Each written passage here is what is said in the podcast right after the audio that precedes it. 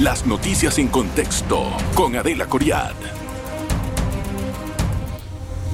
Señores, bienvenidos, feliz lunes. Hoy vamos a analizar todos los aspectos ocurridos en el fin de semana y las proyecciones a futuro en Voto 24.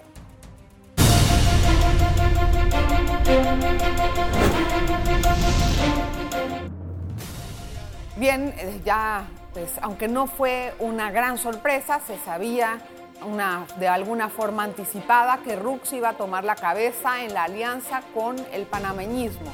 Y eh, pues de hecho blindaron esta, esta alianza que debe de ser prácticamente confirmada y reconfirmada el próximo domingo en una convención del panameñista, pero por ahora todo apunta a que esa es la primera, eh, pues, la primera asociación política como oferta. Y también el PRD presentó a su gallo tapado, que es el vicepresidente Camilo Alain. Ahora, pues obviamente va a ser un prospecto para el PRD para ver si le puede afianzar a Gaby Carrizo un poco más de madurez, profesionalismo y también eh, respuestas oportunas en cuanto a cuestionamientos u entrevistas en los medios. Vamos a conversar de todo esto con nuestro invitado Danilo Toro, es sociólogo y usted lo conoce, es un amigo de esta casa. Gracias Danilo por estar con nosotros, bienvenido. Hola, adelante. Bienvenido. Me gusta mucho tenerlo en el programa porque como sociólogo puede entender en un concepto holístico las, eh, las consecuencias de algunos hechos, actos o asociaciones. Y me gustaría entrar primero en el PRD. El PRD ayer en el, en el CEN que tuvo se tardó eh, un tiempo considerable en sacar adelante su, su respuesta. No dejaban entrar celulares a la votación, me imagino que por algún asunto de, de seguridad o no, no sé cómo explicarlo. Y finalmente eh, conocimos a Camilo Alain como el compañero de fórmula de Gabriel Carrizo. En este sentido, ¿qué aporta Camilo Alain a esta fórmula y por qué puede ser un candidato que suma? Bien, Camilo Alain es un prestigioso médico de este país, Adela. Y eso es lo que él lleva y eso es lo que él puede aportar. Él no aporta más que su prestigio personal, lo cual es mucho, pero el PRD no está en condiciones de poder eh, relacionarse con alguien que le traiga votos, no lo puede atraer y no fácilmente lo va a traer alguien así. Camilo Aley no es una persona que lleva la bolsa de votos.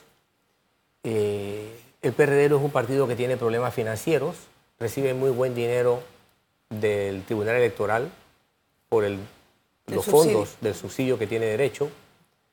Eh, históricamente ha tenido buenas aportaciones de simpatizantes. Así es que esas no son las cosas que Camilo Alain lleva. Camilo Alain lleva su prestigio personal y hasta ahí, punto. Nada más. ¿Por qué, Nada más. ¿Por qué él, considerando eso? O sea, en muchas encuestas, sin tener que nombrar alguna, ha tenido un casi último lugar o un lugar al, principio, bueno, no sé, es que es diferente quién, quién se vea, pero mejor para no meternos en problema con las encuestas. Mejor le, le pregunto a usted. Yo estoy igual que tú. mejor le pregunto a usted. Tengo distancia. ¿Cómo, ¿Cómo usted analiza la posición del PRD en la aceptación del electorado? Bien. Al PRD lo podemos analizar tal como tú lo planteas desde una perspectiva endógena o desde una perspectiva exógena. Las encuestas sirven para hacer esa visión exógena. El problema es que eh, las encuestas no, han, no representan hoy día eh, una herramienta confiable y, ha llegado lastimosamente a un deterioro eh, enorme este, este, este tipo de herramientas y que con justicia debieran ser mejor manejadas, pero la gente cree que las encuestas tienen un poder brujo y por eso las, por eso las vulneran, las mm. alteran, etc. Porque le otorgan el poder que no tienen las encuestas. Las encuestas son herramientas de medición científicas. Dicho esto, mi análisis va a corresponder a una perspectiva endógena, lo que el PRD es y representa en sí mismo. El PRD es una fuerza en el poder. Ejercer el poder desgasta. Me puedes presentar a la mejor figura administrando poder, haciendo gobernanza y gobernabilidad, y, y se desgasta. Recuerdo siempre cómo Charles de Gaulle se puso como límite un porcentaje altísimo para aceptar eh, ser reelegido. Y a pesar de que tenía la mayoría de, de la votación, como no llegó a ese nivel altísimo, él se fue. No fue. Y en tiempos mucho más actualizados, como un personaje tan, tan espectacular como Angela Merkel se tira cuatro periodos presidenciales, cuatro periodos de jefatura de gobierno, y a pesar de que no cayó, no, no- no entró en la, en la franja de rechazo, No, pero ella cayó lo suficiente como para decir hasta aquí llego Ya, yo. ella, ella solita se retiró. Así es, También hasta aquí llego yo. Pero- Entonces, pero, lo que te quiero decir es que el poder desgasta. Es al verdad. mejor lo desgasta. Y si no eres el mejor, más todavía te desgasta. Y el, y el PRD, lo- la primera nota característica que tiene es un elevado coeficiente de desgaste, número uno. Por cosas que le son propias y por cosas que le llegaron por circunstancias. Le desgastó mucho desde que comenzaron. Comenzaron con adversidades naturales, un par de huracanes nos cayeron, La pandemia. luego la pandemia y sus efectos, luego otros problemas también de, de- de- de- de naturaleza. Hoy día tenemos el grave problema de, la de una migración estrepitosa, que la gente no tiene idea de lo que eso impacta en el país. En fin, hay una serie de factores que no los trajo el PRD, pero en su dinámica de gestión del poder no ha sido acertado en muchas cosas y eso le ha granjeado un desgaste enorme y el PRD no acusa recibo de esa realidad. Me está, me- bueno, me lo respondió en palabras distintas. Vamos a hacer la pausa, la primera. Vamos a regresar enseguida con más. No se vaya.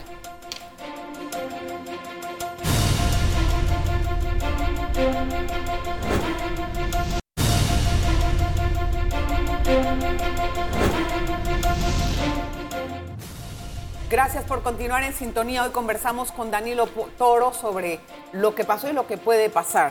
Bueno, bien, antes de, es- de escoger al vicepresidente hubo un gran hermetismo dentro del PRD y no se decía nada, ni quién podía ser, habían rumores de unos de otros, pero nunca se entendió bien. Incluso dentro de la eh, votación hubo un tiempo largo para conocer la respuesta, o sea, o la escogencia.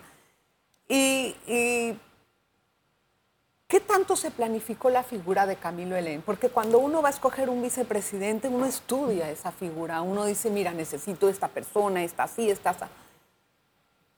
Aquí él ha dicho, Camilo ha dicho como que hace poco él respondió que sí, como siento tal vez que pudo haber sido una figura que respondió que sí antecedida por otras que dijeron que no. Aquí sirve el análisis sociológico, ¿no? Siempre buscando, lo- separando lo típico de lo atípico. Sí. El hermetismo es una señal de la poca anticipación o de la poca preparación. Generalmente, es- para eso sirve el hermetismo.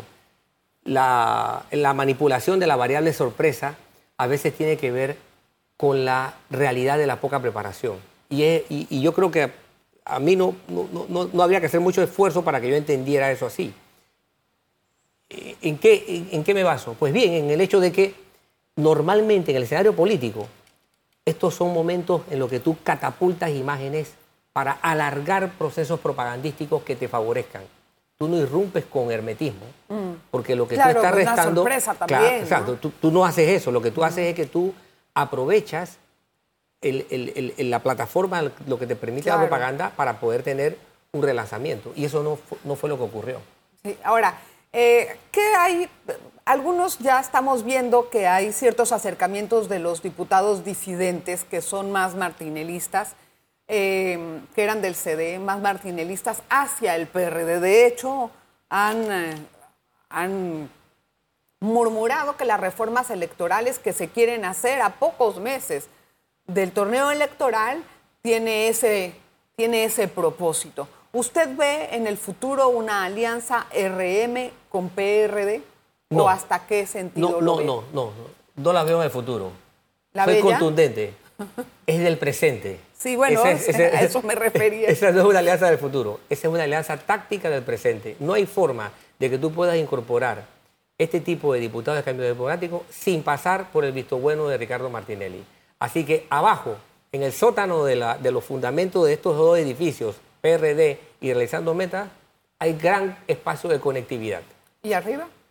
No, no, no, cuando me refiero a abajo me refiero a los fundamentos. Los fundamentos, Sí. los, los fundamentos son la fuente del poder. Me refiero a gente que dirige el PRD con Ricardo Martinelli. Entiendo. Arriba, arriba, es lo, arriba es la apariencia, abajo están los fundamentos. En el, en el substrato de la, de la vida política se están entendiendo perfectamente bien. Eso, es, lo que, eso es lo que me revela. Eso, eso puede ser más adelante una unidad de votación para el electorado. No, aquí lo que no, no- no tiene relevancia el que uno u otro llame a una unidad del electorado. Aquí se conservan las apariencias. Vamos a hacer abajo Exacto. la- las alianzas. Así de es. hecho, se ha dicho mucho que Exacto. arriba casi todo el mundo va a ir independiente con un excepto con algunas alianzas, pues que Así ya es. las hemos visto, Así es. pero que abajo van a haber va más haber, alianzas. va a haber un plano de comportamiento, diputado, va a haber un plano de apariencias y va a un plano de realidad política. Sí. Y en la realidad política donde realmente se radican los verdaderos intereses de sector o de clase. Y esas apariencias o esa realidad política, ¿qué tanto va a afectar en la votación? Eso va a depender de la perspicacia, la educación, la autopreparación que tenga el elector. El elector descuidado, el elector que no se preocupa, el elector que no atiende a las señales, obviamente va a ser vapuleado y va a ser engañado por enésima vez. El elector que se preocupe por autoinformarse va a ser capaz de distinguir la paja del trigo. Hay otra fórmula, Rómulo más Blandón menos país, igual a qué? Igual a pérdida. Es, es- es- es, eh, la alianza celebrada entre panameñistas y entre Cambio Democrático comenzó perdiendo, porque ellos eran tres y llegaron dos. Entonces, arrancaron con pérdida. Y esto es una dificultad importante, porque no estamos en un escenario en el que sobran los aliados y sobran los amigos. Estas elecciones a las que vamos a ir van a obligar a los políticos a raspar hasta el fondo de la olla. Para y cuando digo raspar y, para, y cuando digo raspar al fondo de la olla es que tienen que buscar votos allí donde no han buscado nunca.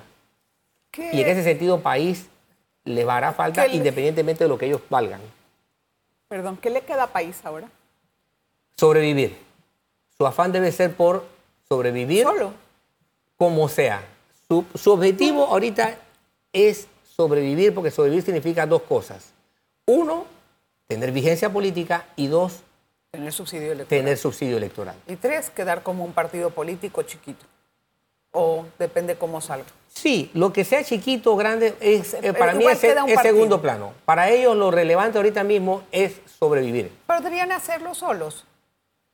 No sé, estamos en una etapa tan temprana del alineamiento político que yo no me yo no yo no compro el discurso de partidos grandes versus partidos chicos.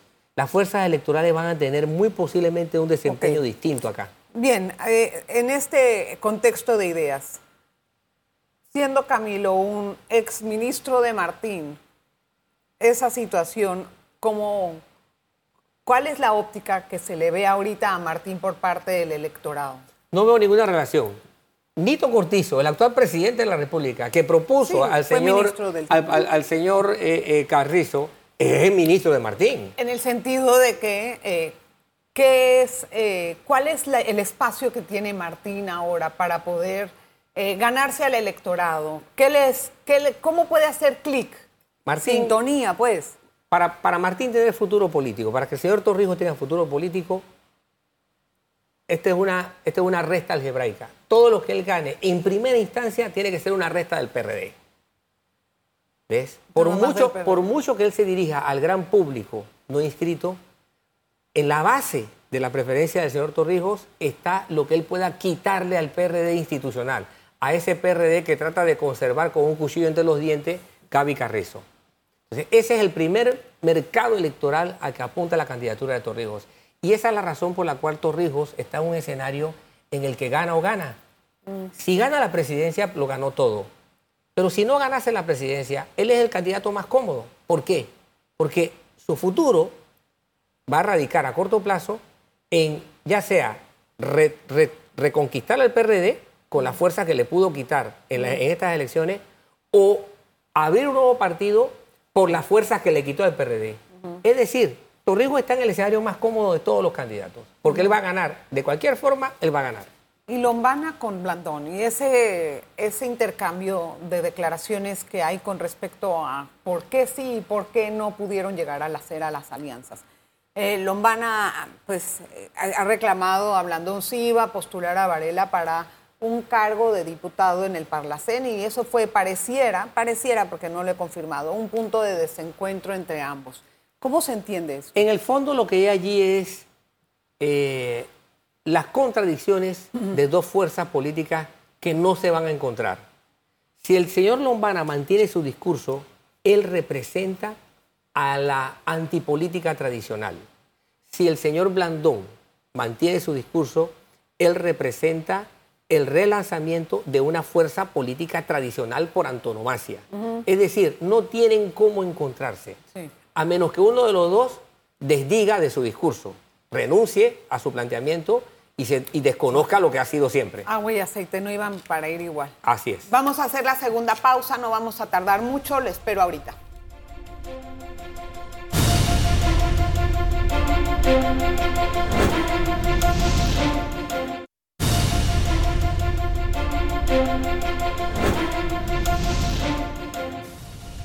Gracias por continuar en sintonía. Hoy conversamos con Danilo Toro haciendo un análisis del acontecer de política nacional. Bueno, ya usted ha hablado de Torrijos, de Lombana, de la fórmula eh, del PRD, de la fórmula de CD más Blandón, eh, panameñisma, perdón. Eh, yo quiero que me diga usted qué quiere el electorado. ¿Qué quiere el elector? El, elector, ¿qué está esperando de, este, de esta oferta? El elector quiere un candidato convincente para él poder decir cómo va a conseguir trabajo. Trabajo. El problema del desempleo y del empleo informal en Panamá es crítico. Segundo, el elector necesita un candidato que le pueda decir, estas son las condiciones para que tú puedas tener una vida de mejor calidad que tus hijos puedan ir a una escuela que sea que les sirva para el futuro, que tú puedas tener medicamentos y atención médica. Pero esas son promesas que todo el mundo hace, no, Danilo. Ese es el problema, ese es el problema. Como son cosas insatisfechas, Adela, como son cosas insatisfechas, se han quedado en promesas. Eso es lo que hace que esta elección mucha gente sea descartable. Por mucho que se gaste en publicidad, mucha gente va a ser descartable porque son promesas eternamente hechas y son realidades profundamente insatisfechas. Quiere decir que las personas que han estado en el poder y no han podido solucionar eso, no tienen las cartas la credenciales. tienen difícil, muy dura la tienen, muy dura. Y van a tener que dar muchas explicaciones. La campaña se le va a ir justificando. ¿Y qué va a pasar con los independientes entonces? Que son gente nueva, que nunca han demostrado qué pueden hacer. No muy buenas intenciones, muy buenas intenciones, pero poca visión de realidad. ¿Tienen algunos experiencias? Los, no, no, no, pues muy, muy poca todavía, muy poca. La gente que no está inscrita en partido político, pero ya ha estado participando en política porque han asumido posiciones de algún nivel, tendrán que asumir posiciones políticas. El no asumir posiciones políticas, el mantenerte al margen, te responsabiliza. No eres neutral. El no participar es una posición beligerante y te hace responsable del futuro trágico o promisorio que el país vaya a tener. No, además no me explicas qué quieres para el país. Por eso. ¿Cómo, cómo voy a votar por, ti? Por, eso, por eso, guardar silencio o decir yo me distancio de todos, eso significa que eres cómplice del status quo en alguna medida.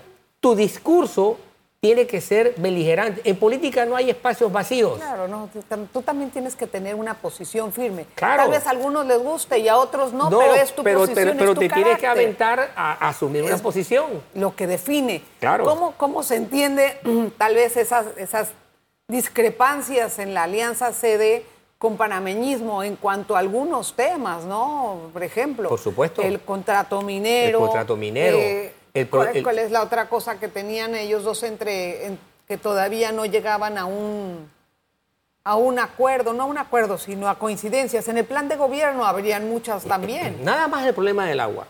El problema del agua y del canal. El problema del agua. Nosotros teníamos una ley que protegía una, una serie de cuencas de Colón. Esa ley fue derogada. Ahora resulta que tenemos que regresar a un modelo de cuenca ampliada, que ahorita pone su interés en un solo río, cuando en realidad Son un grupo de ríos en los que hubo interés por parte de la ACP, no desde ahora, desde la década del 60. Sí, pero hubo, hubo en su momento una situación Ha política que les obligó a Ha cambiar. habido posiciones políticas que han ido cambiando.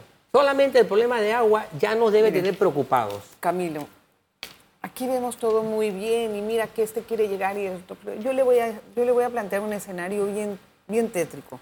Una crisis de migrantes que no estamos pudiendo atender con todas las de la ley en el sentido que, que podamos, es, nos está rebasando y me lo ha dicho la directora de migración. Así es. No, Panamá no tiene la capacidad de poder atender este problema. Bien, un asunto de agua, un problema de agua que tenemos un fenómeno del niño el próximo año que puede Terrible. causar cortes de luz, ya lo anunciaron, que podría causar cortes de luz y o cortes de agua, no sé, cua- cualquier medida alterna para el ahorro. Además de eso, un contrato minero que no se sabe qué va a pasar con él. Y Usted- súmale el problema de la, de la- de lo de la basura. y el, y el Es una empleo. catástrofe Pero entonces, ambiental. ¿Quién tiene esas credenciales? Hasta ahora yo no he visto a alguien que me haya dicho, mira Adela, con esto voy a hacer esto, con esto voy-". Bueno, cuando los, los candidatos descubran que tienen que resolver, tienen que presentar créditos para resolver esos problemas, entonces van a despertar pasión. Porque ahorita, ahorita, lo que estamos asistiendo es a la campaña más aburrida en las últimas tres décadas. A pesar de que es la más comprometedora, es la más eh, riesgosa, es la que más está sujeta a posibles daños potenciales para todo el país, tanto por la cantidad como por la calidad de propuestas o de personajes políticos que tenemos. Tal vez es muy temprano lo que yo, las expectativas que, que he nombrado. ¿Es temprano para que un candidato las, las exprese cómo va a resolver? No, todos están tarde aquí. Ninguno gana apreciación por puntualidad. Todos han llegado tarde. Y parte de la confusión y de la pobreza política que tenemos es esa demora política en los discursos y en los contenidos que cada uno debe asumir. Nos faltó la caja de seguro social. Ni hablar de Nos eso. faltó la caja de seguro. Usted- Está en un sombrero de magos. Pero usted vaya, vaya haciéndose la idea, sume todos esos problemas y que no han sido resueltos, que han sido pateados por muchos gobiernos que nos hemos enfrentado y no hemos podido resolver. Aparte el desempleo y aparte cualquier problema que pueda surgir en el conteo o en el esclarecimiento de las votaciones, es un escenario muy delicado para Por, el país. por supuesto, Muy por supuesto. delicado. Nos estamos jugando en las próximas elecciones, Adela, no el poder. No nos estamos jugando el poder, nos estamos jugando El la futuro. estabilidad. Es la estabilidad lo que está en riesgo. El poder va a ser una consecuencia de lo que ocurra en el plano de la estabilidad.